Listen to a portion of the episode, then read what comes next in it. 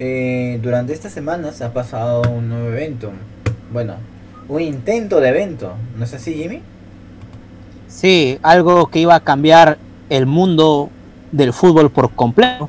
Pero al final terminó pues en, creo, una terrible, creo yo, burla, no lo sé, tremenda, no sé, en un plop, como diría Condorito, porque un día antes pues el presidente de esta Superliga, Florentino Pérez, sale a hablar que todo lo máximo, que por esto lo hacemos, etcétera, y al día siguiente rápidamente ya los clubes empiezan a desertar, ¿no? Entonces, parece sacado pues de, de no sé, de un cómic, algo hasta cierto punto cómico, ¿no? Pero con temas serios. Bueno. ¿Qué opinas tú? Este, realmente a mí me sorprendió porque yo no esperaba que lo hicieran este año. Yo imaginé que lo iban a hacer este terminando la pandemia, yo pensé, ¿verdad? Yo dije, bueno. Bueno, ya iban, ya iban tres años, ya. Yo recuerdo que desde el 2019 ya por ahí estaba la idea, ¿no? Pero todavía viene de antes, todavía. De hecho, la Superliga viene desde hace bastantes años atrás, décadas atrás, Venía de bastantes eh. décadas, atrás, solamente que, digamos, empezó a tomar fuerza en sí a partir de las acciones de, Florentino Pérez y Andrea Agnelli, ¿no? Este, A mm. partir de ahí se empezó a, digamos, Florentino hacía viajes a Estados Unidos, hubo bastantes veces. Andrea Agnelli también hacía viajes a Estados Unidos. Entonces, no es que, eh, digamos, haya sido de muy atrás, no, pero ha sido recientemente el intento ya por volverlo algo mucho más real, con fichas, con este, fechas, con todo, eh, sí, ya. Pero de todas maneras yo había asumido que esto, como estaba en época de pandemia, yo pensé, no, bueno, está en época de pandemia, los clubes están perdiendo, pero no van a arriesgarse, ¿no? En este momento a entrar en conflicto con UEFA. Espera, esperar a que estén un mm. poco más, este, ¿no? Con más, poco más de Bueno, según Florentino Pérez, más bien todo esto fue el caldo de cultivo, ¿no? La pandemia. Es lo que, ha mencionado. Pero ojo, la Superliga ya fue creándose antes de la pandemia. Sí, sí, eso, eso sí. Pero recién desde hace dos años como que ya se ha estado ya no solamente en, dichos y diretes, sino que ya se estaba consolidando desde un punto de vista ya más legal, ya como tú bien dices, ¿no? Florentino estaba yendo por todos lados. Sí, sí. ¿no? Entonces, eh, pero luego de todo eso, a ver, seguramente los que nos escuchan quieren saber si nosotros estamos a favor o en contra de la Superliga. ¿Tú qué opinas, José Hernández? Ah, usted a favor, ¿yo? Ajá, estás a, favor, capitalista, burgués, que le gusta el dinero solamente. Ahí, ahí, Te quiere suprimir a los pobres. Hagamos una aclaración, Estoy a favor de la Superliga. No estoy a favor de esta Superliga. Ah, ya. O sea, ¿cómo tiene que ser una, una Superliga más socialista, algo así? Y así sí. No, pero. O sea, ¿Cómo, ¿Cómo? A ver, no, o sea, para empezar, este.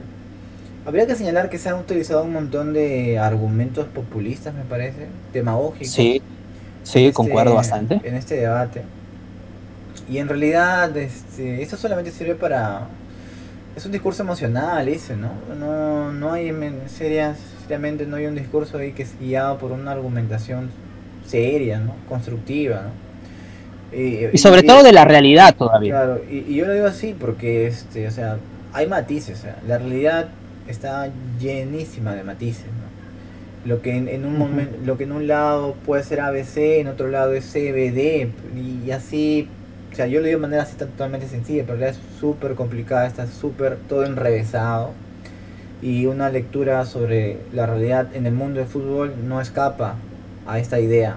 Entonces, eh, por eso, acudir a ideas, este, este, lo que yo diría polarizantes, no me parece a mí que sea una lectura adecuada ni de un lado ni, ni del otro, ¿no? Y no es sí, hubo de todo, ¿no? Claro.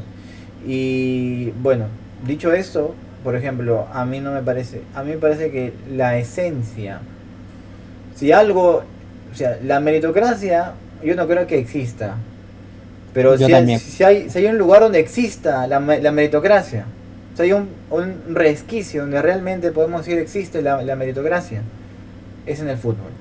A mí me parece, y eso de decir que los 15 equipos poderosos ya están de por sí con su con su chip ahí, pues, ¿no? Con su, como es como acá en Villa Salvador, por acá en Lima, en Lima, ¿no? Todos tienen ahí su, playa privada, pues, viejo, la playa es del público, mano, no jodas. ya. Es lo mismo, ya eh, es lo mismo. Es, o sea, porque ellos 15 como tienen como fueron como en ese momento. Ya, esa es otra cosa que quería que, que quiero ahí apuntar, ¿ah? porque en este momento ellos son, claro, los que tienen mayor repercusión, es cierto, tienen mayor repercusión y eso es innegable, o sea, tiene mayor repercusión. Pero eso no significa que tengas el pase asegurado, ¿no? Gánatelo. Gánatelo. Sí. Gánatelo. Sí. Gánatelo. Sobre todo es un poco rochoso con equipos como el Arsenal y el Tottenham, ¿no? Que pues hoy ahora en la liga pues están muy bajos, no se sabe si van a pasar, sobre todo el Arsenal que ya se sabe que no va a estar en la en la UEFA, no, no va a estar en, la Champions.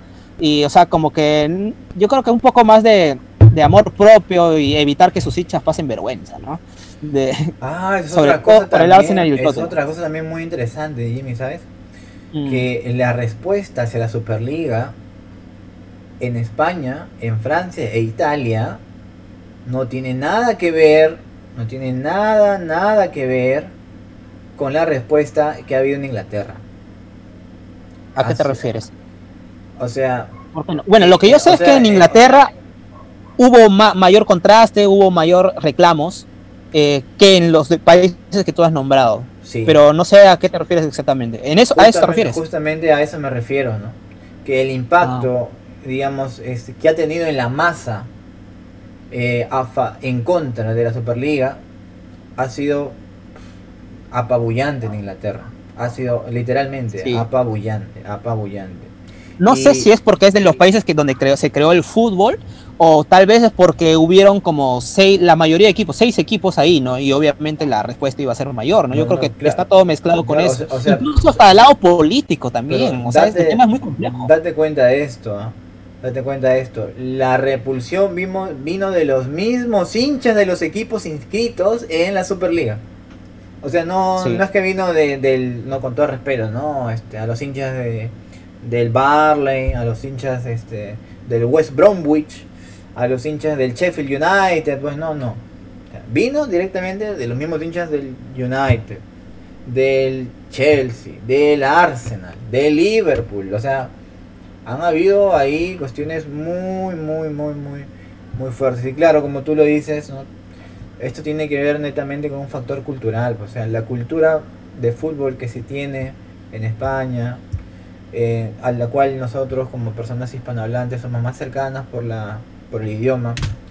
Y es muy distinta, por ejemplo, a la cultura que se tiene en Inglaterra. Yo, no, yo no conozco mucho, pero solamente este, este evento este evento ya me hace darme cuenta que efectivamente, o sea, no, no es este, no es lo mismo. Y justamente. No tenemos la misma idiosincrasia, ¿no? No, no. Y justamente lo que tú has dicho hace un momento, ¿no?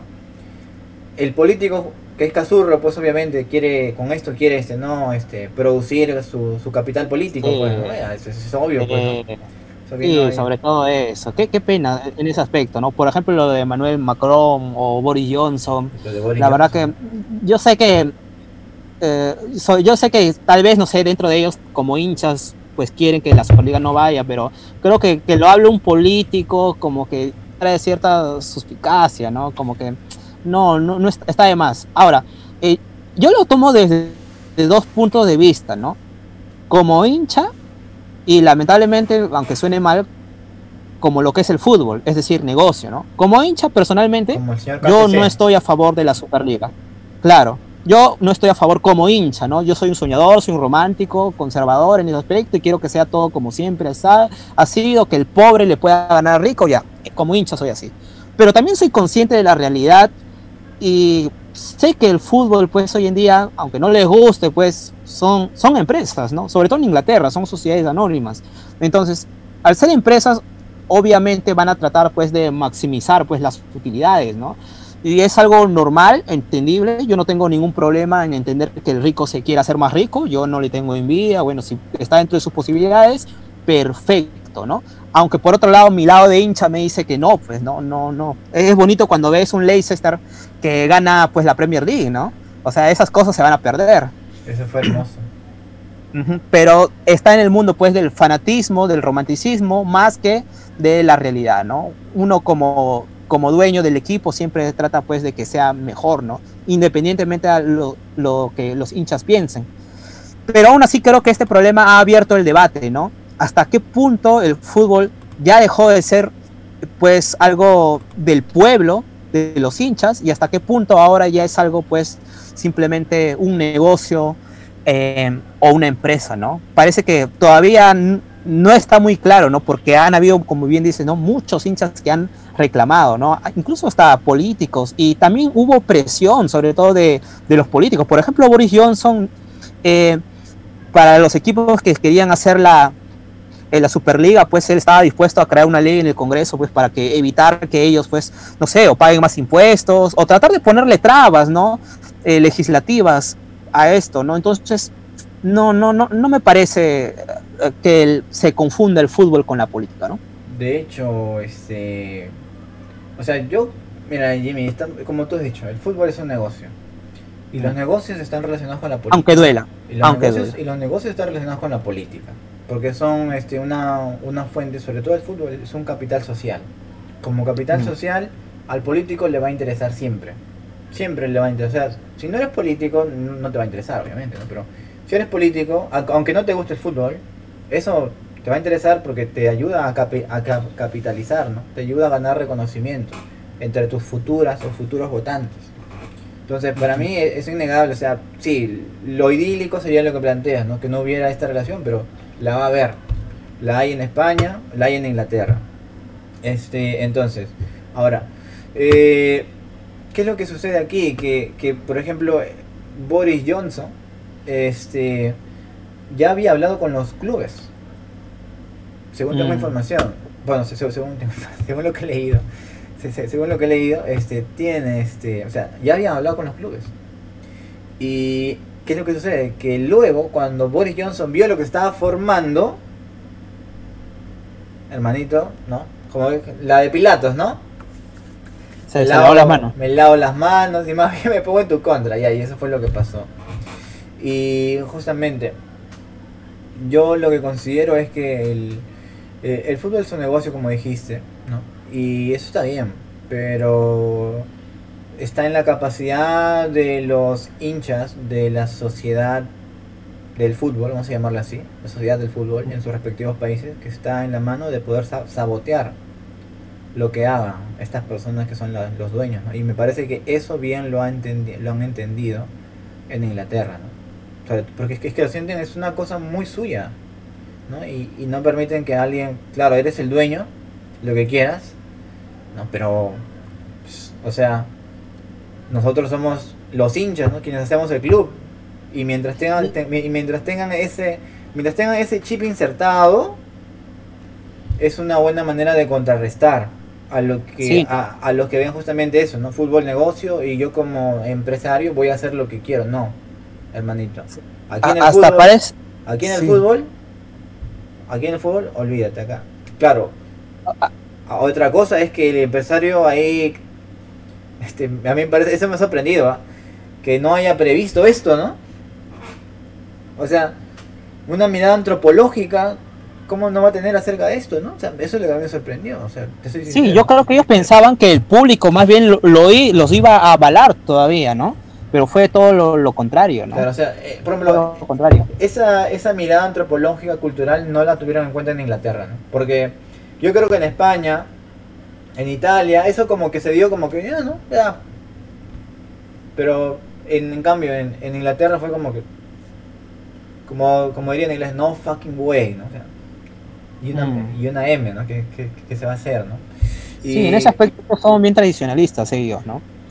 Incluso hasta viene un poco de la historia también, ¿no? Porque recuerda que allá en Inglaterra, pues, por el lado de la historia, pues, se formó el primer congreso, ¿no? donde por primera vez pues e, es el pueblo donde pues tiene capacidad para hablar y ya no pues un monarca, ¿no? Eh, ahora es, son, los congresistas los que eh, van a tener pues el poder, ¿no? Entonces, eso incluso hasta el fútbol se ve este el día de hoy, ¿no? Es, interesante desde ese, aspecto, me has hecho recordar, José. no, no, sí, pero es que, mira, hace rato tú me preguntaste si estaba a favor. Yo creo que la Superliga es necesaria, sobre todo porque este Florentino Pérez dio una, un dato muy interesante. muy interesante. Y es que los jóvenes entre 18 a 24 años... Justo eso, justo eso quería hablar también. y ahí... Ya no se comen los 90 minutos, Chicho. Pero, y eso también tengo cierta suspicacia en hablar sobre eso, porque, a ver, sí, yo también creo, o sea, en la realidad eso ya no se da, ¿no? Eh, incluso es curioso como en ESPN, ¿no? Siempre que está cerca de un gol, ¿no? ¿no? me acuerdo ahorita qué narrador, siempre que está cerca de un gol dice, suelta el celular, le dice, no suelta solo que se viene Mason Mo y todo esto y se viene, ¡pam!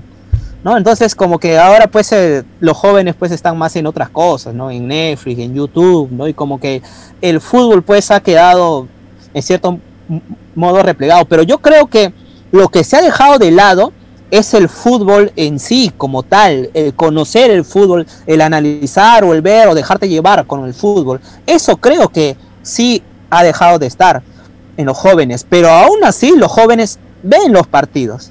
Se ven, por ejemplo, un Real Madrid Eibar, pero ¿cómo? Lo ven y con su celular están en otra cosa. Pero lo están viendo, o sea, lo tienen ahí el canal puesto. No es que me estoy viendo esto y, y ya lo dejo. No, sino que lo estoy viendo, pero ya no le presto atención. Es decir, ya no me importa el fútbol como tal, el juego, la estrategia y todo eso, sino que ahora lo que me importa pues es básicamente otras cosas y bueno, bueno, cuando hay Champions, ahí sí, dejo el celular y todos atentos, ¿no? Yo lo veo desde esa perspectiva, ¿no? Yo creo que el, el, joven sigue consumiendo fútbol igual que siempre, sí, solamente que ahora le presta menos atención, pero la tele está prendida. La tele está prendida. Yo creo que este, en la ¿Qué, es lo que pasa? Que en Europa el uso de las redes está mucho más masificado. El alcance del Internet está mucho más masificado. Y en tanto el alcance del Internet está mucho más masificado, eh, la posibilidad de poder utilizar distintas plataformas también está mucho más masificado. Por ejemplo, el uso del Twitch aquí en, en Sudamérica, en Sudamérica, no tiene la misma potencia que la que tiene en Europa. ¿no? Este, y en Asia ya ni, ni hablemos, ¿ya? Pero en lo que respecta al mundo europeo, el, acercamiento hacia lo que vendrían a ser este, los programas de larga prolongación, como son, como es un partido de fútbol, como es un partido justamente sufre, es, sufre esa variante, ¿por qué? Porque están acostumbrados, hay una costumbre, hay un cambio en parte de, de esta generación este, en aproximarse por tiempos limitados y consumir algo en un tiempo limitado. Eh, las generaciones, estas generaciones que hablamos de, como hablaba Frontino, en el mundo europeo, no se caracterizan por ser una generación que está ligada a este el consumo de la forma que tú mencionas, porque así como pueden ver fútbol, pueden ver un programa, pueden ver este cualquier canal y eso justamente ya se tiene en cuenta. Pero a lo que apunta Florentino no es ni siquiera al hincha en sí. Lo que apuntaba Florentino es al hincha ocasional a ese hincha que tú has mencionado hace un momento no el que ve el partido de la Champions no ya, ya él apunta hacia eso o sea él apunta a que ese hincha ocasional eh, tenga la tenga a su mano la posibilidad de poder ver más partidos entretenidos, ¿no? que llamen la, la atención, porque como tú dices, un Real Madrid de Eibar, con todo respeto ¿no? a los amigos de Eibar, este, no, no genera expectativa. ¿No? Y entonces, no, genera expectativa. o sea, si eso no genera expectativa, imagínate un Alianza Atlético de Subiana acá en Perú versus Boys, o sea, o sea por, ejemplo, ¿por, qué, por ejemplo, Jimmy, ¿por qué la televisora pasan esos partidos? ¿no? Por ejemplo, Jimmy, es otra, otra, es, es, otra, es otra de las cosas, porque lo que pasa es que eh, la misma situación que nosotros tenemos aquí en, en, en nuestra nación, nuestro acceso a las redes, nuestro acceso a la tecnología es mucho más limitado. Y por lo tanto, por ejemplo, eh, la otra vez estaba leyendo un libro acerca de las generaciones y una encuesta que han hecho sobre las generaciones en el Perú. Y la generación que sería la Z actualmente tiene características más de la generación este, millennial.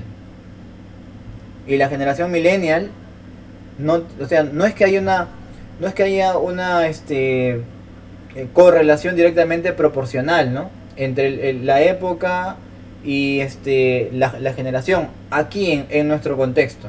estamos, eh, para que nos escuchan de otro país, nosotros hablamos acá de, de, la nación de Perú. Entonces, no está relacionado eso. Sobre, y eso, sobre todo, estamos hablando de este, esta, esta publicación, fue tomada en Lima Metropolitana.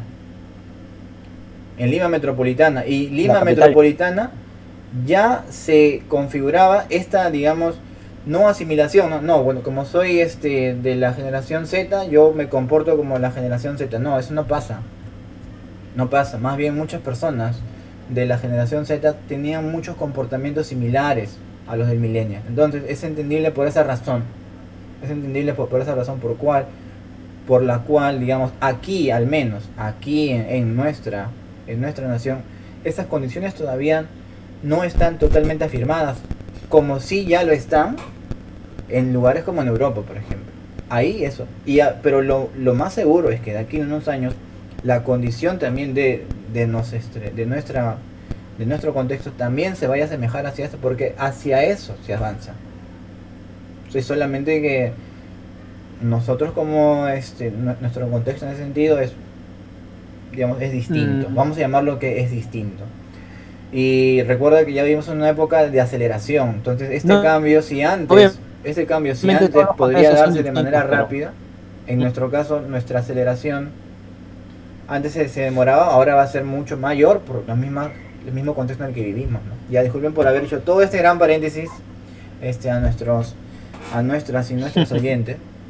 Pero es que ese, ese dato realmente que este, tiró este Florentino es muy importante es muy, muy, muy, es muy importante y muy interesante también de, analizarlo desde el comportamiento. Yo, la verdad, sí, yo en realidad, yo lo, al inicio yo lo vi como floro, floro, o sea, ya no sabe Florentino qué cosas inventar y hasta cierto punto, bueno, no lo sé, no lo sé, sería cuestión de hacer un análisis serio, ¿no? Pues según Florentino ha hecho un análisis, ha invertido su dinero y ha hecho un análisis que en Europa ya los jóvenes no ven yo tengo ciertas suspicacias con respecto a eso. Yo creo que todavía siguen viendo. En fin, sí, eso, los jóvenes ahora son multiusos. Es como entras a la computadora y pones varias ventanas. Ya, así igualito es un joven, ¿no? Está haciendo muchas cosas a la vez. ¿Ya? Pero igual creo que sigue consumiendo. Lo que sí creo que es un recontrafloro, eh, florentino y, y todo lo que están haciendo es que es con respecto a lo que viene a ser pues que lo hacen por el bien del fútbol, porque quieren salvar el fútbol, ¿no? ¿Qué te parece esa, esa premisa de estos señores de Superliga que han venido, ¿no? A, salvarnos. ¿Qué dices? ¿Son Superman? ¿Son Batman? este, yo solamente ahí diría lo siguiente, ¿no? No hay ninguna acción humana en general que no esté secundada por un interés personal o colectivo.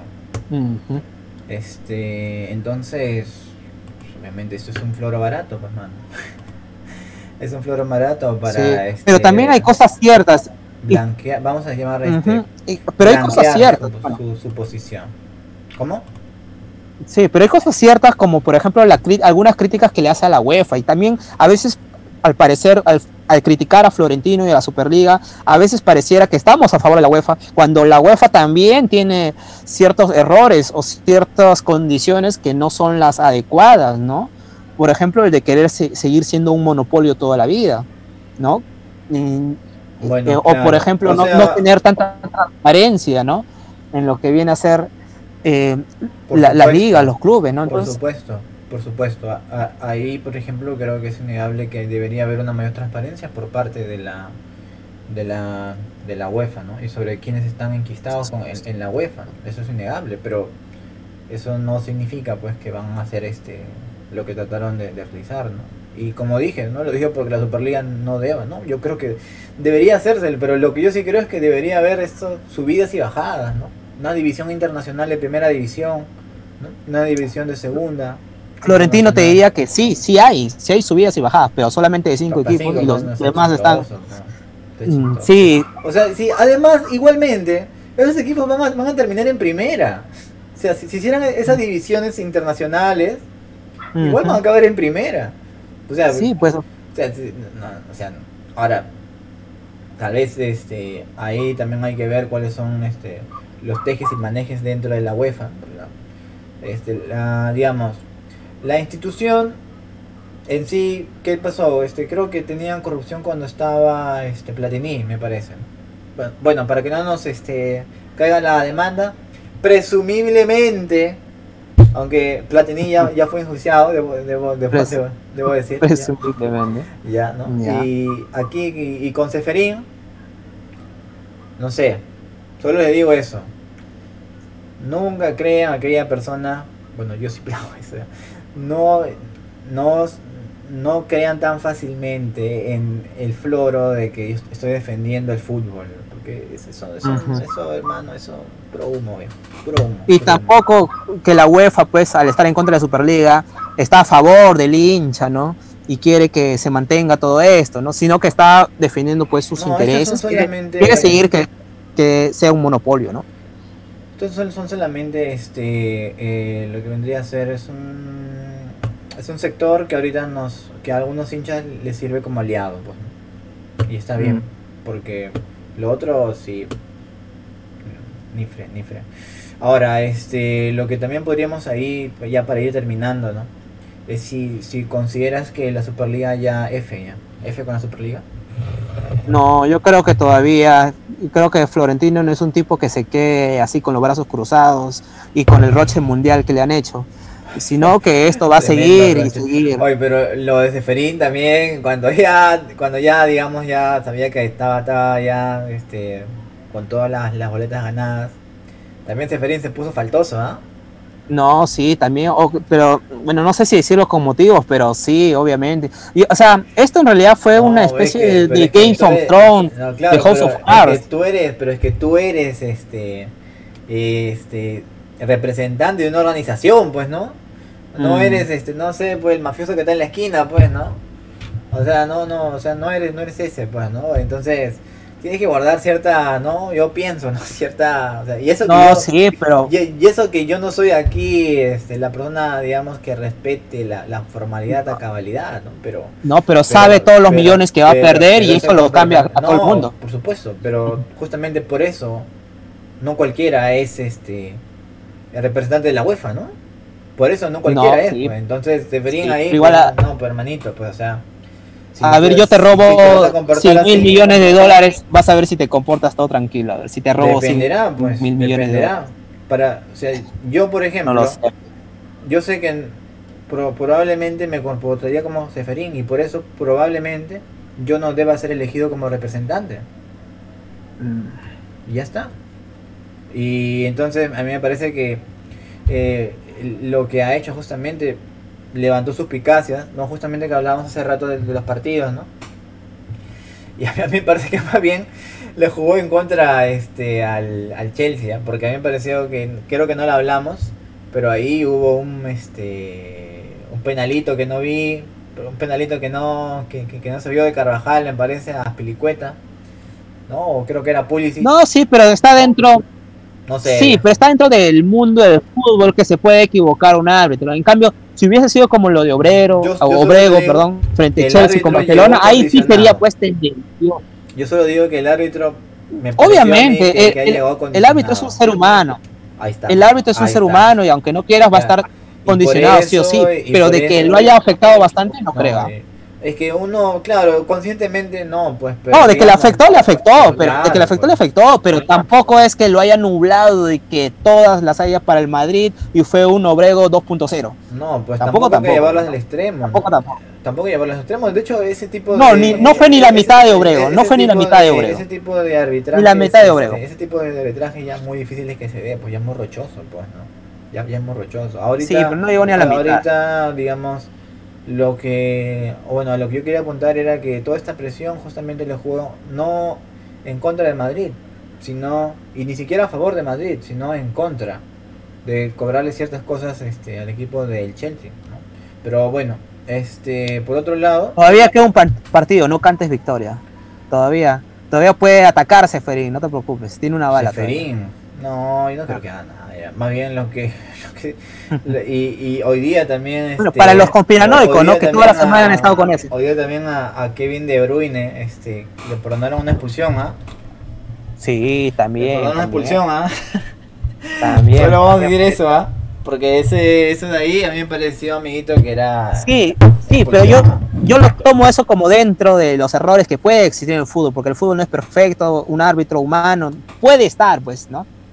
Pero ya lo rochoso, lo escandaloso, eso no he visto en los dos partidos. No, es, algo rochoso, escandaloso ya no va a pasar nunca más, ya. O sea, uno brevo, olvídate, pues no, ese, eso de... Ese de, yo a veces veo... Lo al menos ese le da un punto al bar, le da un punto al bar. Yo, este... Bajo tu premisa es un punto para el bar. Yo veo este, lo de Obreo y siempre digo, aso.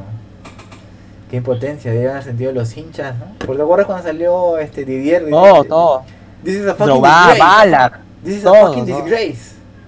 Pero qué, robo, por Dios, qué robo. Pero bueno, ya no vamos a, a digamos, a divagar más. Yo creo que con esto ya hemos intentado una una idea clara, ¿no? Ahí que hemos querido agregar esos elementos culturales que deberían centrarse también en el fútbol, ¿no?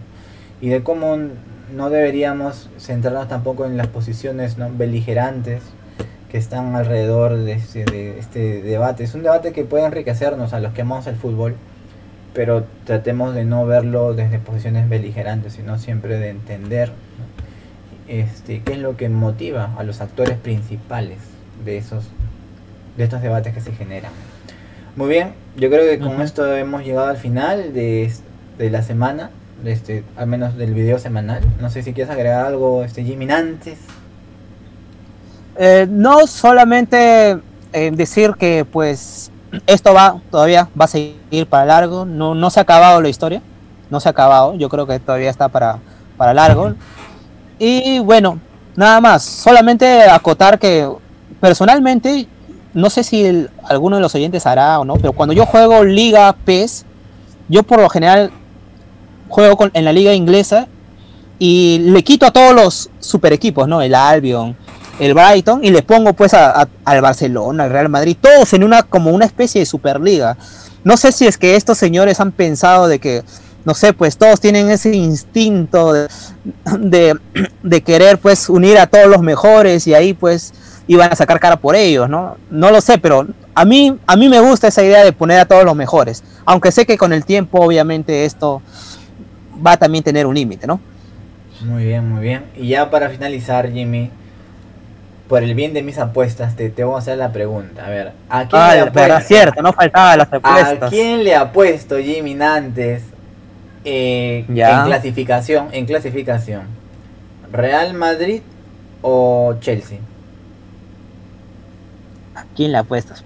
Mm, es que acá vamos a estar contrario, ¿no? Yo digo Chelsea. Ya, o sea. Yo sé que tú, tú te inclinas más por la historia, por los genes, por el ADN, o por todo eso, ¿no? Pero yo me voy a, voy a morir mis palos en fútbol, ¿no? Porque en fútbol sí, no me puedes negar que el Chelsea le va a ganar. Si, si es que todo fuese fútbol, futbolísticamente hablando, pero obviamente el fútbol a veces rebasa todo ello, ¿no? Y puede ser lo que, tú dices. El Chelsea ¿no? salga como Liverpool del partido de ida Solo digo eso nomás.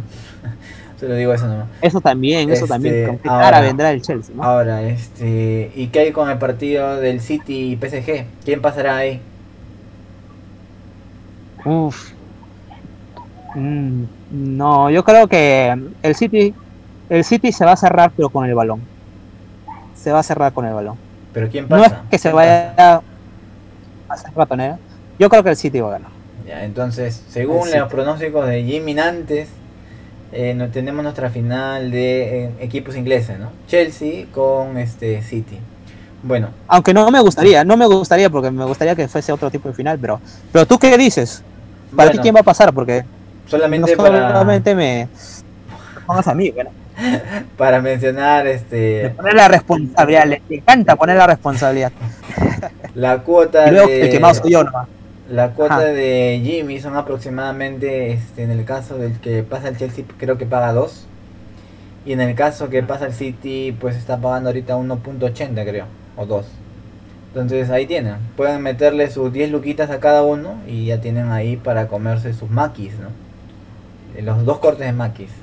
Pero tú le vas a poner al Real Madrid, tú le vas a poner al Real Madrid. Ah, no, de hecho, yo le voy a meter mis 20 luquitas a que pasa este Real Madrid y que pasa este PSG. Y, y, vas a perder como perdiste en tu apuesta el día de hoy con el PSG versus City. Ya veremos. Ya veremos, alguna vez se gana, alguna vez se pierde Jimmy, pero ya queda grabado, ya queda grabado, ya queda grabado. A ver, este, ¿qué opinan ustedes que están escuchándonos o viéndonos? Eh, dejen en su comentario quiénes creen que pasen. Y qué opinan también de esta cuestión de la, de la Superliga. ¿Qué les ha parecido los, los debates que se han generado en torno a la Superliga? Muy bien, eh, ya con nosotros será hasta la próxima fecha, ¿no? Y ya llegaremos cuando ya hayan pasado todos los partidos de Champions. Entonces ahí ya se verá. Muy, muy bien. Hasta luego, nos vemos. Chao, chao. Hasta luego, cuídense.